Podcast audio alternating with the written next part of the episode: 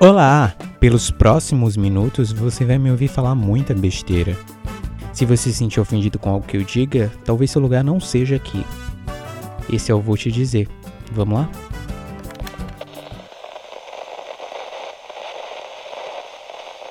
Bora lá, né? Bem-vindos mais uma vez a esse espaço de discussões inúteis, mas que fazem né, a alegria de toda uma população brasileira que anseia por um entretenimento de mínima qualidade para ocupar seu tempo nessa quarentena. Você está me ouvindo, não importa de onde, porque a gente sabe né, que esse é um podcast muito popular ouvido em todo o Brasil. Grande beijo a todos os Fãs do Acre, grande abraço para vocês. A galera da França também que escuta, queria me perguntar por quê, tá certo? Eu não entendo o que vocês estão fazendo aqui, mas ainda assim, obrigado pela sua audiência. Gostaria muito de agradecer a vocês por mais esse play. Essa semana a gente vai continuar a falar um pouco né, sobre meio ambiente, sobre o nosso impacto nesse planetinha, né? O peso que a gente faz nessa terra. Falando, né, sobre o consumo de roupa. A gente usa muita roupa, às vezes dois, três looks ao dia, quando você é blogueira até mais, essa produção né, de roupas ela tem um impacto muito grande no nosso meio ambiente. O uso de água, né? A matéria-prima de muitas roupas, o algodão, a lã, enfim, tem todo um impacto no meio ambiente que prejudica a nossa permanência nesse planeta. E por isso mesmo, hoje eu queria falar com vocês sobre nudismo.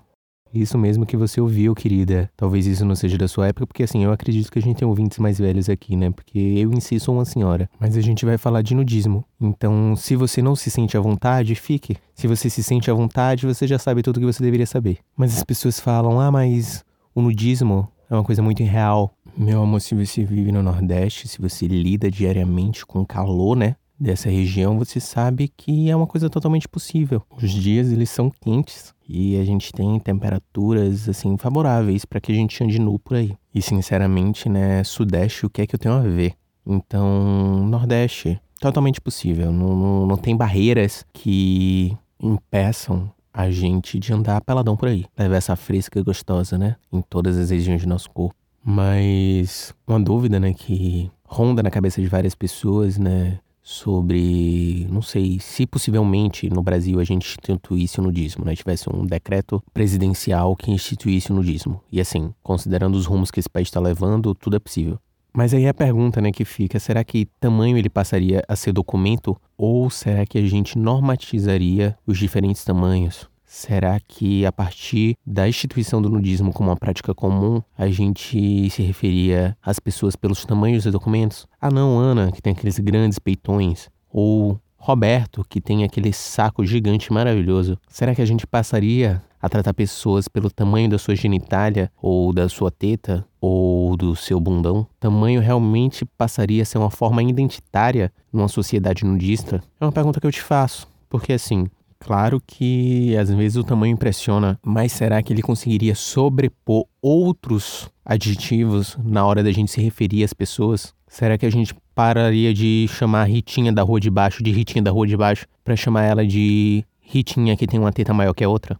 São dúvidas que a gente tem, né? Mas são coisas que a gente descobriria a partir do momento que a gente adotasse esse sistema. E aí, será que em alguns casos a gente deveria, não sei, dar o porte de arma para aquele cara que tá andando com aquela pistola armada, aquela coisa gigante? Será que, que seria necessário um documento? Porque muitas vezes aquilo pode ferir alguém, né? Será que a pessoa que ele tem um dote muito grande, ou ela, claro, não vamos né, excluir ninguém aqui, que tem um dote muito grande, ele precisaria de um documento especial para circular com aquilo? Claro, considerando que aquilo pode machucar pessoas, pode gerar problemas é, físicos e psicológicos. Então, a gente deveria liberar geral ou existiria essas exceções, né, a regra? Algumas semanas atrás saiu, eu falo saiu como se fosse um lançamento, né? A gravadora liberou. Vazou a nude do Thiago York, que eu acredito que você é seguidor, como essa gayzinha safada que você é, né? Minha linda, minha gayzinha. Quem, quem é minha gayzinha safada? Me diga, quem é minha gayzinha safada?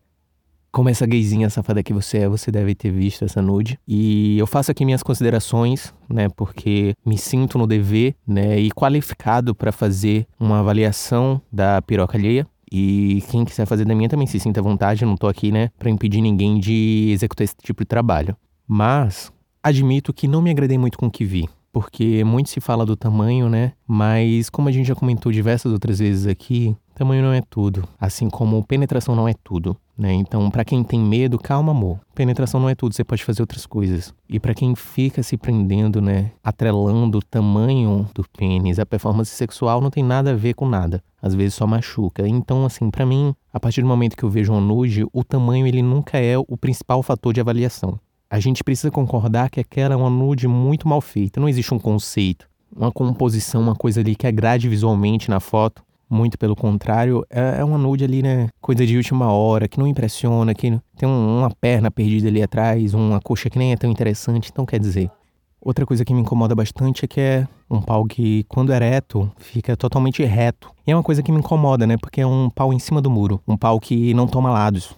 É um pau que ele não é de direita, mas ele também não é de esquerda. Então parece para mim um pau que não vive a vida política desse país, porque todo mundo se polarizou e ele ficou ali no meio, né? Não não pendeu para nenhum lado. E para mim um pau que não pende para nenhum lado é um pau sem opinião. Me desculpa, Thiago York, por essas palavras duras, mas o seu pau ele não tem opinião. É uma coisa que me incomoda. Eu sou uma pessoa que me animo mais com paus que tomam posição, né? Que tomam a frente, que dizem para o que veio. E aparentemente esse seu pau pálido, né, sem graça, ele é só mais um pau do centrão. E a gente sabe como o centrão ele não consegue dar prazer a ninguém nesse país. Então me desculpa, mas infelizmente não me agradou. Também não tô criticando, né, você que gostou da nude. Parabéns, amor. Cada um tem seus gostos, né? Mas não é o meu.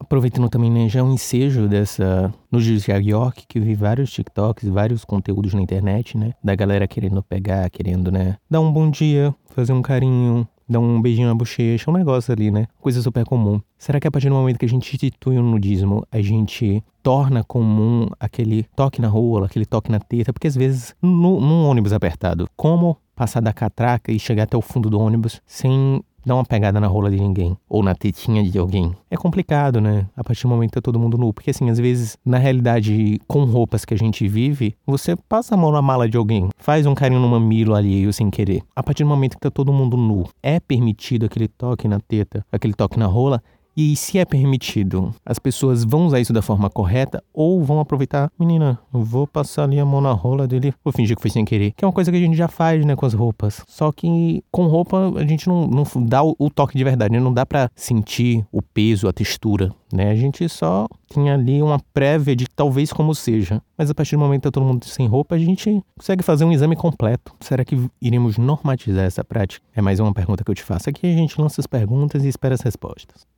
Além disso, eu tenho preocupações quanto à saúde, né, das pessoas. A gente com certeza, mais uma vez falando da realidade do Nordeste, a gente precisaria de um protetor solar íntimo para passar aí na cabecinha da rola da galera, para passar na tetinha, no, nos lábios, nos pequenos lábios, nos grandes lábios, né, para que a gente não queime no sol. Ninguém quer um labinho queimado. Porque assim, algumas partes comuns, por exemplo, o cu ele se esconde, né? Ele tá ali guardadinho, ele tá ali protegido de todo o mal do mundo.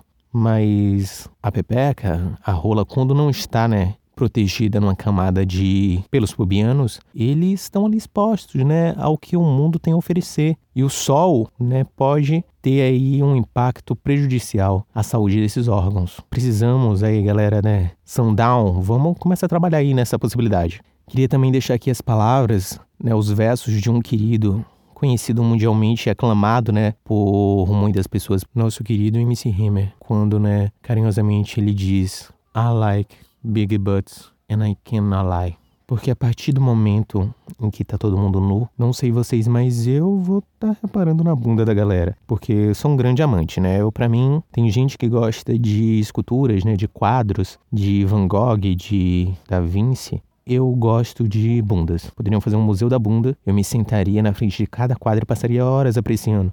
Menina, que bundinha arrebitada. Menina redondinha, que delícia. Menina, que suculenta. Então, né, coisas que a gente pode passar horas admirando. E aí, numa realidade nudista, né, nesse país, passaria horas admirando a bundinha da galera. Essa bunda que ela sobe, que ela desce, que ela quica né? Que delícia. E ainda mais imagina um momento de dança em que a gente pode ficar apreciando maravilhosamente essas bundas que dançam pra gente, que sorriem, que conversam. Porque a bunda, ela faz um diálogo, né? Ela cria um diálogo com você. Um momento íntimo, um momento gostoso. Aumentaríamos, né, os casos, porque eles já existem, do famoso amor à primeira raba. Porque ninguém se apaixona olhando olho no olho. As pessoas se apaixonam olhando olho na raba. Tá certo? A gente olha aquela raba e a gente diz, caralho, porra, independente de quem seja essa pessoa, precisa amá-la. E a gente passa a amar, cria essa paixão, cria esse vínculo com aquela raba, né, que poucos conhecemos, mas admiramos pacas. Diferente, né, de outros órgãos, porque é aquele ditado, né, quem vê piroca não vê coração. E não dá para se apaixonar por uma piroca, pela própria anatomia da piroca, né? Porque eu acho que eu já disse isso antes em outro episódio desse podcast. Talvez tenha sido cancelado por isso, mas vou dizer de novo, piroca é uma coisa feia.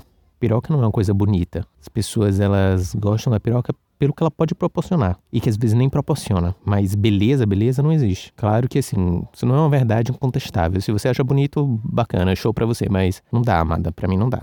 Mas ainda pensando né, em pirocas e no, nos lados positivos disso, do nudismo, né? Super facilita a broderagem. Então esses queridos, né, que estão tão à margem da sociedade, esses brothers and sisters, porque deve com certeza existir uma sisteragem, terão mais facilidade, né, de expressar esse lado, esse desejo pela broderagem que eles sentem, que muitas vezes precisa ser escondido, né? Porque a nossa sociedade ela não, não respeita broderagem a portas abertas e eu acho que pelo próprio conceito de broderagem elas precisam ser a portas fechadas. Então facilita, né? Porque você terá muitas mais oportunidades de manjar a rola do seu brother. Então, claramente seria um favor que a gente faz, né, a esses brothers de todo o Brasil. E claramente seria a única pressão política possível para a gente conseguir decretar o nudismo no Brasil, né? Esse bando de hétero, rico, branco, com vontade de chupar uma rolazinha, que não pôde durante toda a vida, e aí pressiona o governo para eles liberarem o nudismo, para que eles possam dar manjada na rola dos brothers deles, outros né, ricos brancos héteros, porque a gente sabe que o Brasil é governado para brancos ricos héteros, então só a broderagem é que poderia fazer a pressão política necessária para a gente implementar o nudismo no Brasil. Bom, e é com essa teoria né, da conspiração que eu queria finalizar esse episódio de hoje. Espero que você esteja me ouvindo aí totalmente nu ou nua,